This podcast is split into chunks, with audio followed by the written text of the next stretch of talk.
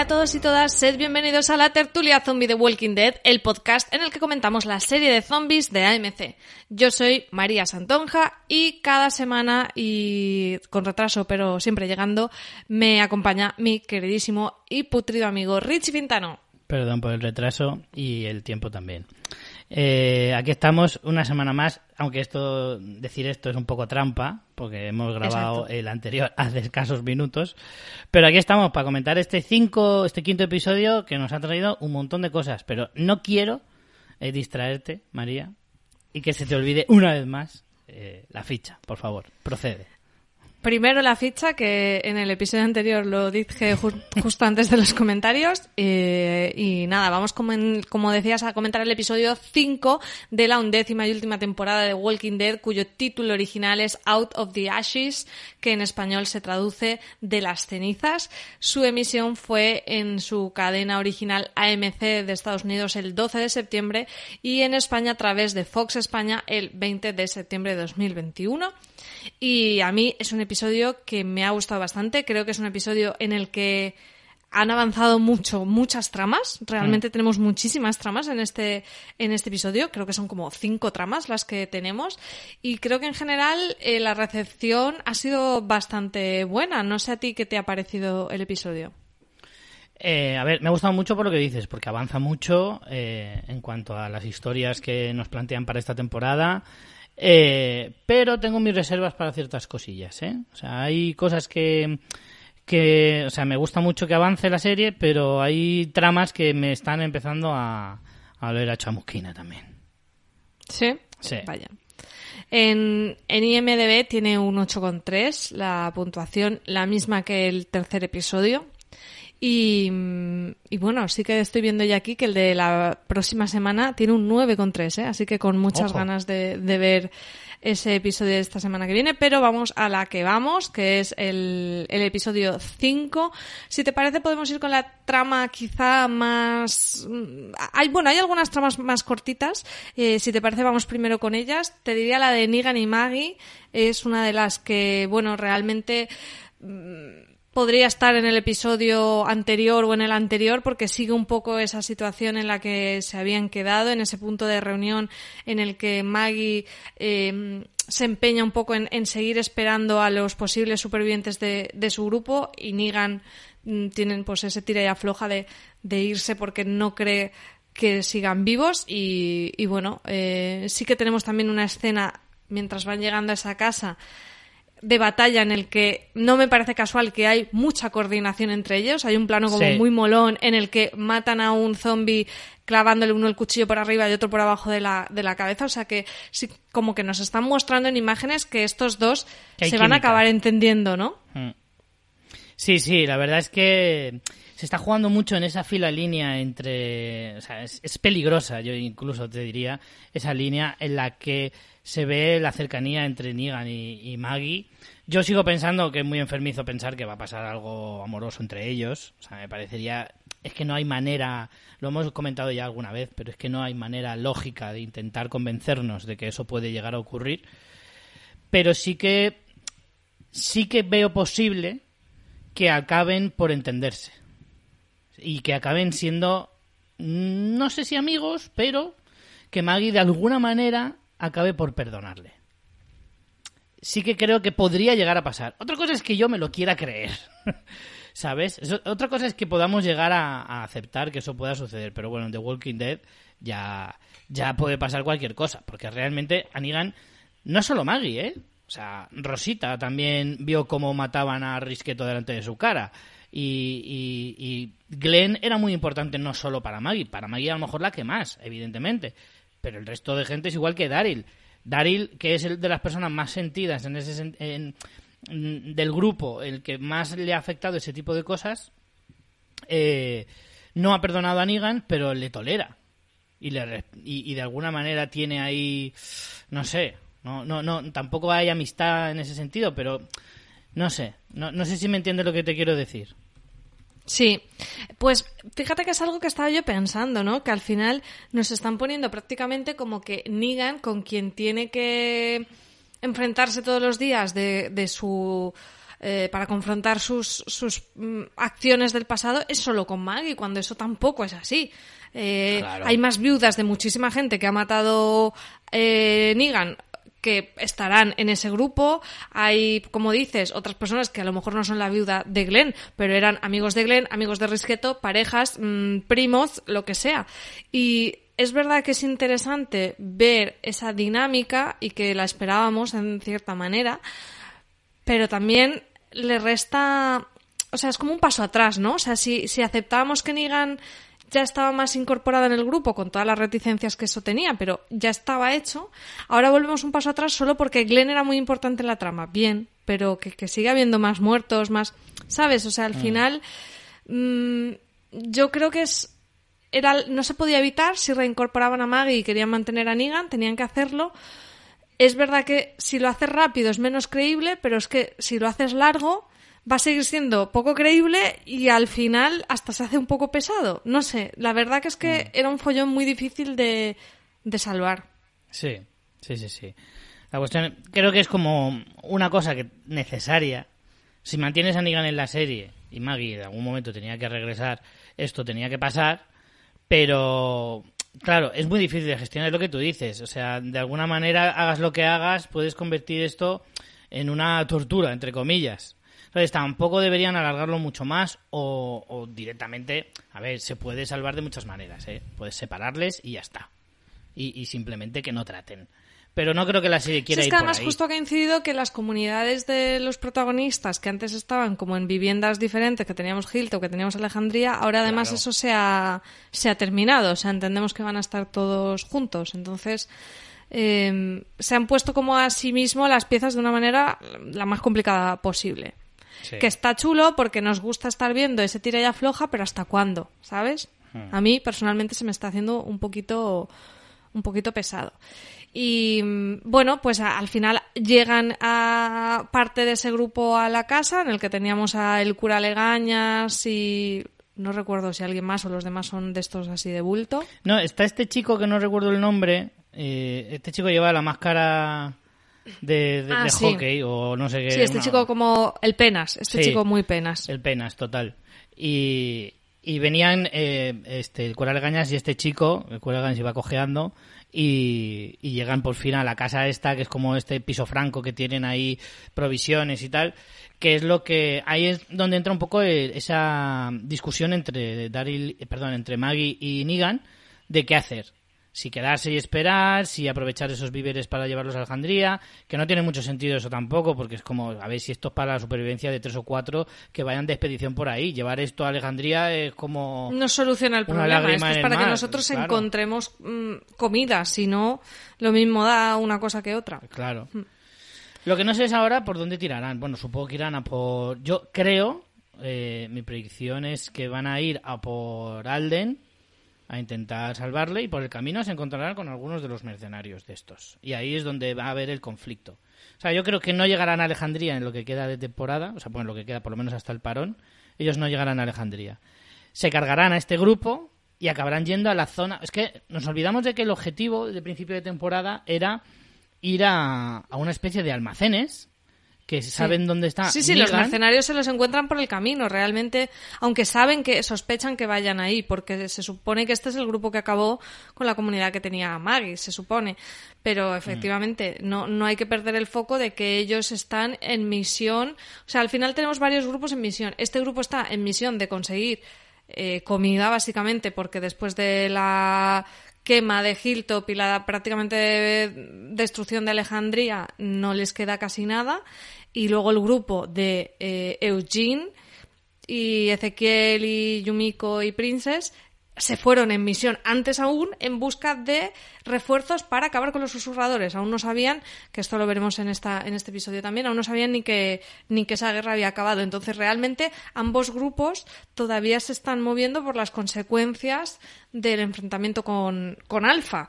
Pero Sí. entre que están intentando solucionar eso, se encuentran con más problemas que son estos mercenarios. Pero efectivamente, ellos no deberían ir a buscar a esta gente y a confrontarlos ni a nada. Deberían seguir con su misión de buscar comida. Ya, pero el problema está en que ahora tienen a Alden medio muerto, que tienen que ir a salvarle. Al cura Legañas cojo. Son un equipo de supervivencia en los que yo no apostaría mi dinero, ¿eh? Si hubiera una casa de apuestas del apocalipsis, no, mi dinero no iría por ahí. Entonces, te quiero decir que, claro, ellos lo que tienen que hacer ahora es ir a por Alden y la idea es ir a, por las provisiones. Pero claro, en ese impasse yo creo que es cuando se cruzarán con Daryl y estos eh, mercenarios y ahí es donde habrá el conflicto eh, de lucha eh, de estos dos grupos. O sea, creo que Alejandría, los mercenarios ni la van a pisar y, los otros tampoco van a llegar. Entonces, mm, yo creo que va a ir un poco por ahí esta trama. Porque es que tampoco tiene muchas otras alternativas, ¿no crees? Sí, no, estoy contigo. Yo creo que los vencerán y entonces podrán usurpar esos recursos que les den un poco de tregua Alejandría. Em, creo que la solución irá por ahí. Tampoco, o sea, creo que necesitan recursos para mientras reconstruyen y empiezan a tener otra vez, pues ganado, cultivo y demás. o sea, no es que vayan a necesitar estar saliendo todo el tiempo, sino que ellos tenían una infraestructura que ha caído, pero necesitan esas provisiones mientras, pues, X meses, no sé, para medio año, es que no, no lo, nunca el tiempo lo concretan mucho, pero para un tiempo para reconstruir y seguir sembrando y demás. Entonces, esta podría ser eh, la solución o el camino. Claro, pues si lo piensas a nivel táctico, tú puedes pensar, claro, si mientras tengan provisiones se pueden preocupar en reconstruir la Alejandría, pero si no tienen de qué comer, su tiempo se va en eso, en conseguir provisiones como sea. Entonces, claro, sí que tiene cierto sentido eso que dices, de si tienen mm, previsión para unos meses, pues se pueden centrar en reconstruir Alejandría, que en teoría es el objetivo. Aunque aquí ya empiezan a soltar la idea de que a lo mejor se tienen que ir de Alejandría, que se lo sueltan a Aarón. Y si quieres, mira, enlazamos ya con, la, con las tramas de Alejandría. Y vamos con Aarón en, en, Nueva Hilltop. A mí me gusta mucho que tenemos esa escena precréditos con Aarón, eh, con esa pesadilla que tiene él intentando proteger a su hija, a Gracie. eh, y viéndose atacado por diferentes villanos que hemos tenido en la serie. Un Wolf, o sea, uno de los, de, los lobos, de, esta secta de los lobos. Vemos un Salvador, vemos un Susurrador y vemos zombies. Creo que son los cuatro que le van como rodeando hasta que se despierta. Me parece un sueño muy chulo y me parece una escena muy evocadora, muy precisamente de final de temporada, ¿no? De este tipo de valoraciones que ya hacíamos en el episodio anterior de cuáles están siendo los mejores villanos, los peores, los grupos más que más recordaremos y eh, eh, me ha parecido una escena muy chula para arrancar el episodio. Y sí que creo que en estas cosas se va notando ese final de serie, ¿no? Ese, ese punto de cierre, hmm. igual que como veremos luego en la importancia que se está dando a los niños en esta temporada. Ya hemos visto bastantes escenas y luego hablaremos de, de, esa trama de Judith, que creo que, que tiene ese punto de, de nos acercamos al final. Em, me gusta mucho Aaron, me gusta que lo estén recuperando y que le pongan en una posición de bastante liderazgo con, con, con este pequeño grupo que va a Hilltop a ver si consiguen herramientas porque eh, la destrucción, o sea, es como que tienen todo tambaleándose, ¿no? Necesitan comida, necesitan reconstruir la parte interna de, de, Alejandría, pero a la vez las vallas están rotas y el peligro de los zombies es ese peligro constante del que hemos hablado tantísimas veces en la serie, que a lo mejor, a no ser que vengan en grandes hordas o te ataquen de imprevisto cuando estás en misión, no son como un peligro, o sea, están como acostumbrados a vivir ya con los zombies, pero siempre son ese peligro constante que, que no te permite crecer y reconstruir y a la que haya un un punto débil, un punto débil como puede ser una valla que esté un poco floja, te puede acabar destruyendo por completo. Entonces, esa parte me gusta mucho, creo que sí que es ese espíritu de la serie, de, de, esa, de ese peligro constante que no te deja construir, y aquí es como súper gráfico. Y, me ha gustado, me ha gustado eso de, de, que están todo el rato como en el filo de, de perderlo todo. Y, y bueno, Aaron como líder se va con este grupo a Hilltop a ver si quedan herramientas, ya saben que tema comida y todo eso no, pero a la vez también necesitan hacer misiones para ir a por herramientas, para poder construir, para poder hacer que los muros sean sólidos, o sea, es todo como una cadena de, desdichas. Hay un pequeño detalle que no creo que te diste cuenta porque yo lo tuve que ir parando para poder verlo. En la ensoñación esta que tiene eh, Aarón, justo en el último segundo, justo antes del plano del despertándose con un sobresalto, hay una imagen de, de, una cara, de alguien, gritando. Y yo me di cuenta la primera vez que lo vi y dije, hostia, ¿y ese quién ha sido? Y no lo vi. pero luego, eh, para, para ahora para el podcast, lo estaba mirando y lo he parado justo en ese punto y es el que se encuentran eh, Aaron y el cura Legañas en ese capítulo cápsula de pandemia. ¿Te acuerdas esa historia del hombre que tenía secuestrado a su hermano y tal y cual? Que en realidad el actor es eh, Jason Patrick, me parece que se llama. Que, que es bastante conocido y tal. y ese episodio que está muy guay, que es en el que Aaron tiene que matar a ese señor. Eh, un poco en contra de su voluntad o bueno, no, no, recuerdo bien cómo era el episodio, exactamente la trama, pero, pero vamos, que recuerdo un poco de qué iba. Y es este el que le pega el grito. Y me parece, es, te lo digo porque es como muy... Lo que hablábamos en el capítulo, lo que hablábamos en el capítulo anterior de hay que estar muy atento porque hay muchos detalles que se te escapan y tal. Mm, no sé tampoco con qué intención se hace, ¿no? Pues dentro de, esta, de este sueño que tiene, esta pesadilla. Bueno, yo creo que el sentido es los fantasmas que le persiguen. Como todo el rato son los peligros que se ha enfrentado, este es uno más. Y también estamos viendo, lo vimos en el episodio anterior con la incorporación de Lía, que era un personaje que nos habían presentado en esos capítulos cápsula de la pandemia. Eh, este también es uno de ellos. Es una manera de decir, bueno, aquella historia aislada te la sigo metiendo de una manera. Mm, como un poquito virutitas de chocolate en un yogur helado, mm. eh, pero que no, que no lo necesitas, pero bueno, que está bien que, veas que, te da cierta continuidad, continuidad con aquellos episodios. Creo que es eso. Yo no me había fijado en el plano. Sí, yo creo. Mira, aquí te están mostrando una cosa que Walking Dead sí que cuida de vez en cuando, que es cuando hay uno de ellos que empieza a sentir como eh, ¿cómo decirte? Como un bajón emocional, porque al final nunca nos paramos a pensar en lo que supone vivir en un apocalipsis. A veces se nos olvida a nosotros también. Eh, lo que hablabas tú antes de estar, te acabas acostumbrando al peligro de tener eh, zombies cerca y demás, pero pero aquí Aaron está dando muestras en varios episodios de que él está pasando por una etapa de, eh, de bajón, de decir, uff, no sé si puedo con esto. ¿Sabes? Y creo que, es, que eso está muy bien, que la serie de vez en cuando muestre algún personaje que le pase eso. Y lo ha hecho varias veces, eh, en varias ocasiones, con, muchos personajes. Con Rick, con Carol. Claro, o sea, eh, notar ese bajón de decir, oye, que a los espectadores no se les olvide que todo esto es muy duro, que si llegara a pasar alguna vez algo así, esto es muy difícil de, llevar, ¿sabes? Entonces creo que eso es bueno que la serie de vez en cuando lo, lo remarque. Vamos con la parte de Hilltop. Eh, sí, van a Hilltop, está muy chulo volver a ver esa gran edificación, como que ya parece que hasta una casa del terror, ¿no? Porque está como medio quemada. Y allí se encuentran, eh, es, es, ay, ¿cómo se llama la chica susurradora? Que ahora no recuerdo el nombre. La chica, ah, eh, uy. Bueno, sabéis a quién me refiero, ahora no, me, no recuerdo el nombre. Eh, es ella la que se da cuenta que ese grupo de zombies que están ahí van guiados por alguien y que hay un susurrador dentro, descubren a este personaje al que, por lo que sea, le tienen un poquito de tirria, torturan.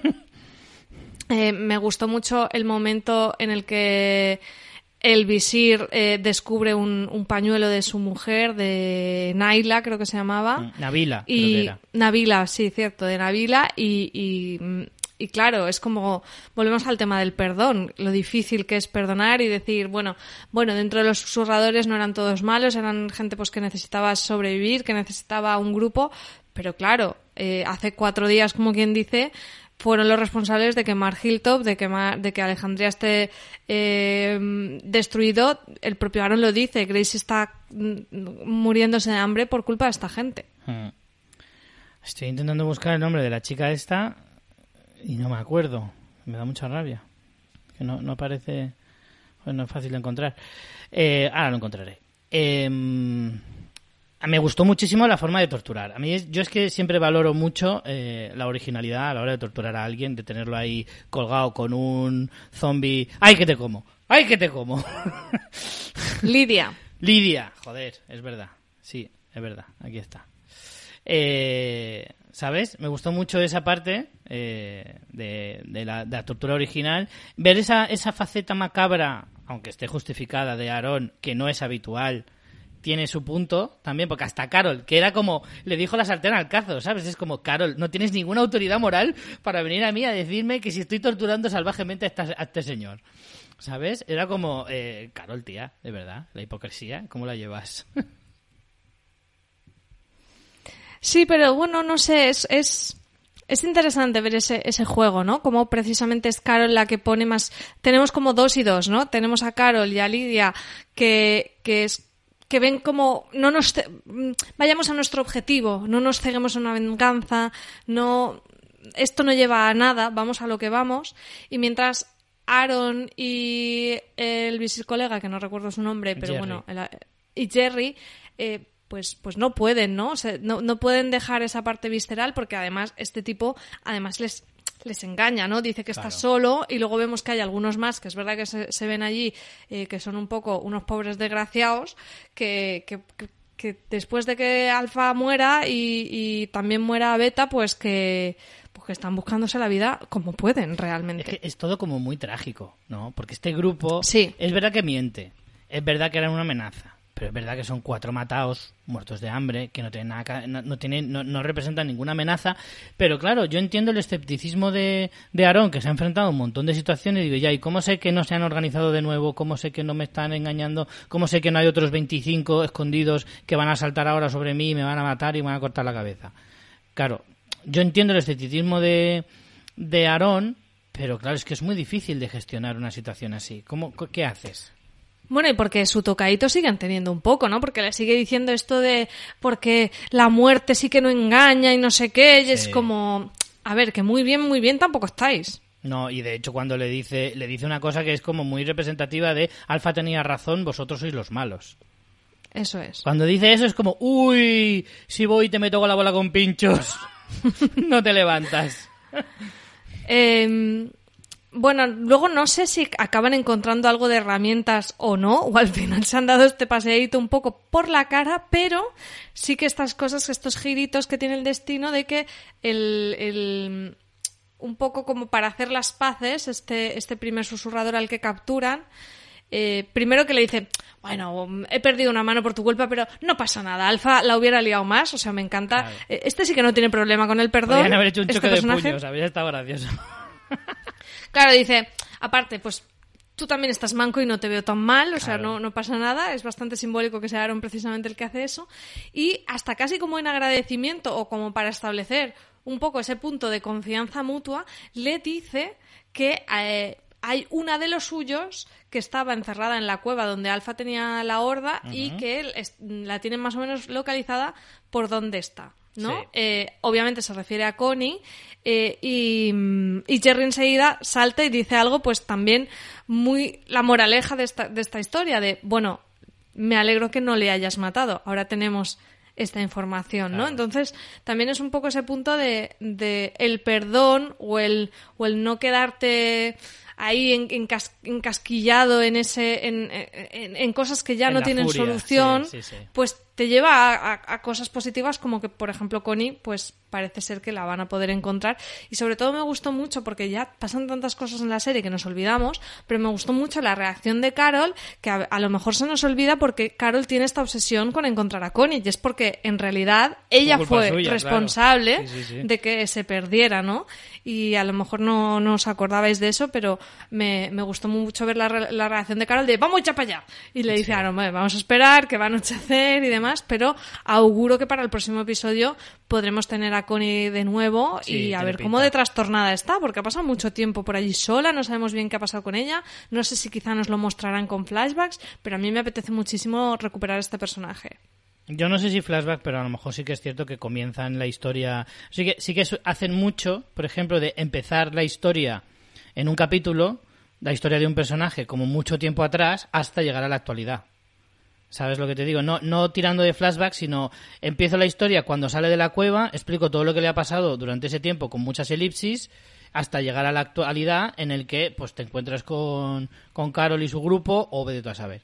Habrá que ver la reacción de Connie, si está enfadada porque en plan, cabrones, no vais ni a buscar, o, o cómo está. La verdad es que puede ser, puede ser interesante porque yo creo que sí que va a ir un poco por ahí la línea del próximo episodio, estoy seguro. Eh, vamos, si quieres, con la trama de Alejandría, antes de ir con la mancomunidad, que la mancomunidad tiene, tiene mucho intríngulis. la em, trama de Alejandría que tenemos, sobre todo, es, es con Judith como protagonista, que a mí me ha gustado mucho. Eh, ¿A ti te ha bueno, gustado? ella viéndola. A mí no me ha gustado y te voy a explicar por qué muy rápidamente. Vale, vale. Bueno, a mí me ha gustado verla un poco como ya la vimos en algunos episodios, ¿no? Como un poco haciendo de, de responsable del resto de niños. Es un poco delegada de clase, ¿eh? Un poco, sí. Luego, eh, esos adolescentes que ya vemos que los adolescentes son imbéciles en En- sí. Apocalipsis Zombie o sin Apocalipsis Zombie, con poniéndole la manica a, ese zombie que aparte también es como un niño, Sí. muy, muy simbólico. No sé, me hizo pensar esta escena que no tengo ni idea, ¿eh? Pero no sé si viene de los, de los cómics, pero me resultó como muy, muy, Muy estándar. como, como una escena de, de cómic. A mí me- Y, Bueno, termina, termina. Dime. No, eso, me, me gustó esa parte de verla a ella. No sé si va un poco en esa línea de acordaos de que están todos estos niños, porque de hecho están, eh, creo que está Gracie, está... em, Sí, ah, Herschel. el hijo de... eh, Está Herschel, está... el hijo, el de, R- el eh, de Michonne y el de Rick. Michonne y Rick, que es que es- Rick- no, sé si se llama eh, RJ, RJ, que es Rick Jr., me parece. Eh, bueno, están como todos los hijos de que al final van creciendo y tienen como cierta, bueno, pues eso, cier- como que se cuidan mucho entre ellos, quitando la parte de los adolescentes, pero estos, estos niños en sí. Y luego esa mm, mención a Carl, ¿no? Con aquella escena cuando Carl ya está, no, creo que es cuando ya sabe él que está muy malito y que se va a morir, que hace Sí. aquella escena tan bonita de, de poner la mano con la pintura con Judith. Y yo creo que esto va un poco los tiros porque va a volver Michonne, ¿no? Porque es ese punto de que el niño bullying este le dice eh, tu madre te abandona. Michonne o Rick. Bueno, podría ser Rick porque Rick no cuentan con ello. Eso es, es un muy buen apunte, Richie, pero al final el niño este pone el manifiesto de eh, a Judith de estás Eh, sola, ella es muy dura, pero al sí, final, sí, sí. al final, no, cuando retoman la escena con, con la valla de, de las marcas con Carl, es ese punto de, hostia, yo soy una tía muy dura, pero a ver, es que estoy sola, ¿no? Con, con esa conversación con, con Rosita.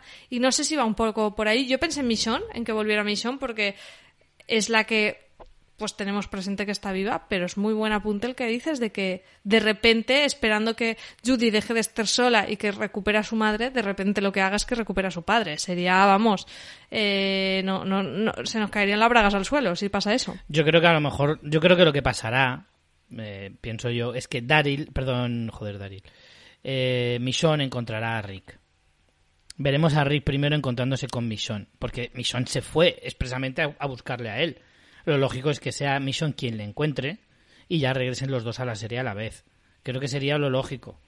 Porque, de hecho, veríamos un capítulo en el que Michonne se reencuentra con Rick y hasta el siguiente o, o alguno posterior no veremos a Rick regresar a, a Alejandría y tal. De todas formas, claro, es que toda esa trama está muy en el aire porque no sabemos en qué condiciones vamos a encontrar a Rick, cómo van a justificar el tiempo que lleva fuera, por qué no ha regresado, eh, si realmente llegará a regresar o serán ellos los que vayan a donde está Rick. No lo sé. Eh, creo que ahí hay muchas opciones abiertas, pero no creo que vuelva uno u otro, sino que creo en todo caso volverían los dos juntos, creo yo.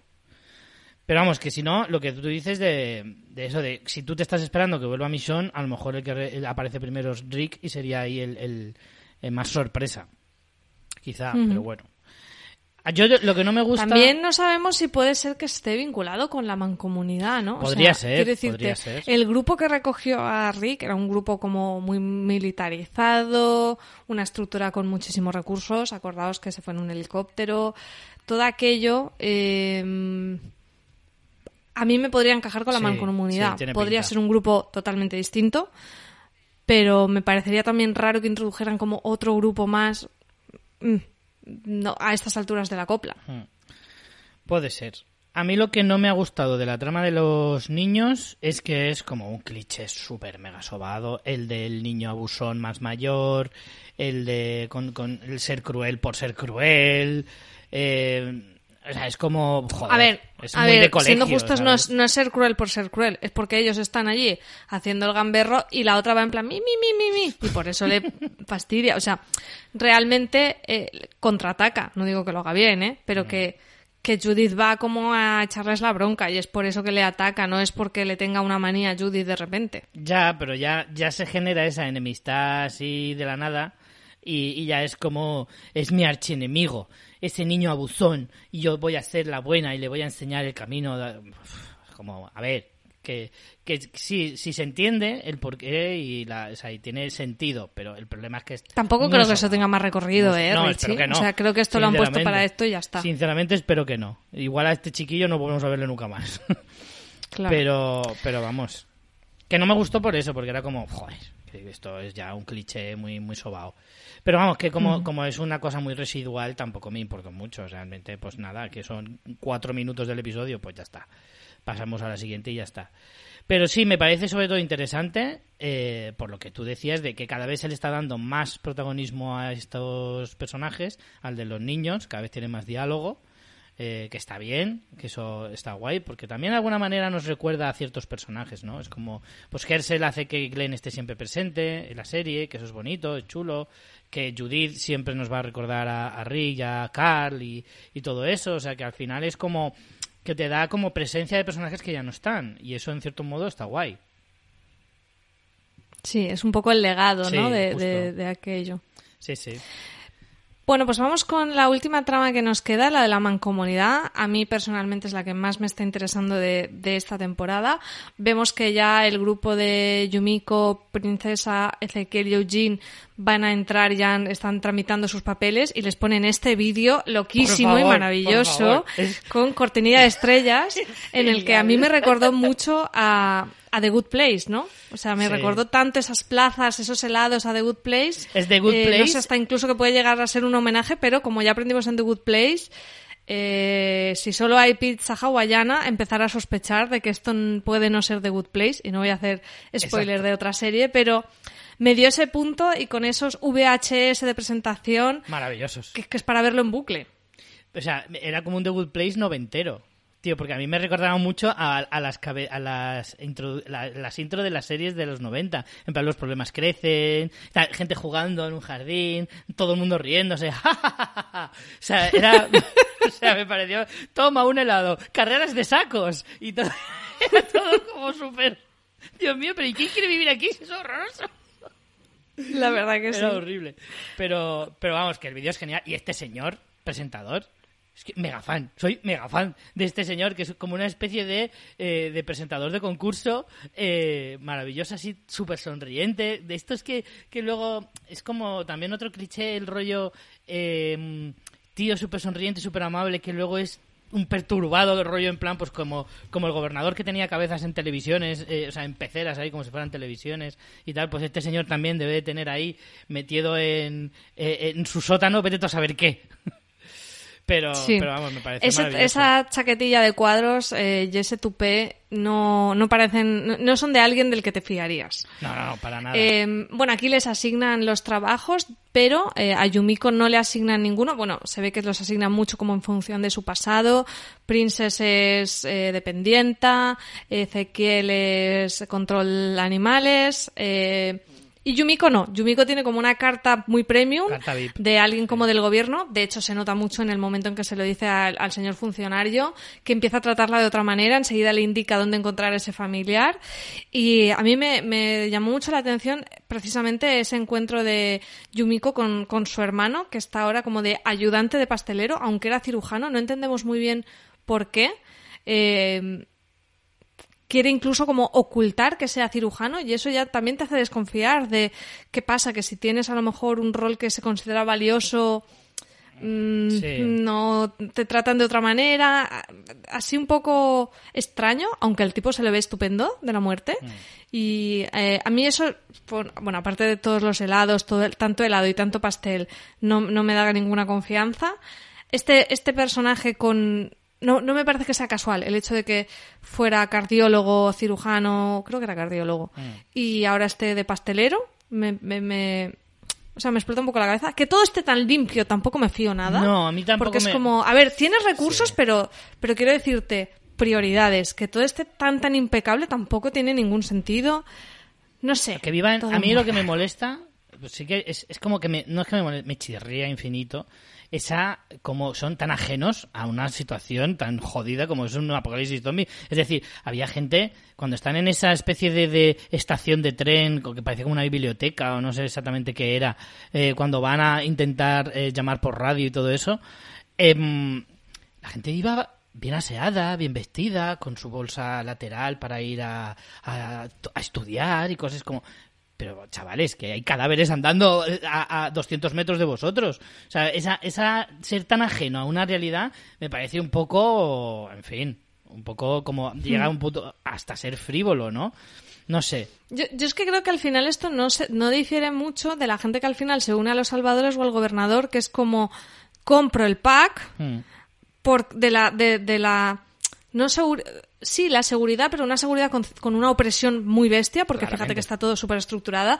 Luego cuando vemos que Stephanie les lleva a la radio, enseguida les pillan, o sea, realmente es como... Y quedas detenido. o te sea, damos todas estas hablan- comodidades Sí. si no te sales ni un poquito del redil. Y la mayoría de gente, pues la compensa, obviamente. Claro, aquí evidentemente te están, te están lanzando como un mensaje de dictadura capitalista muy, muy claro, ¿no? O sea, es como...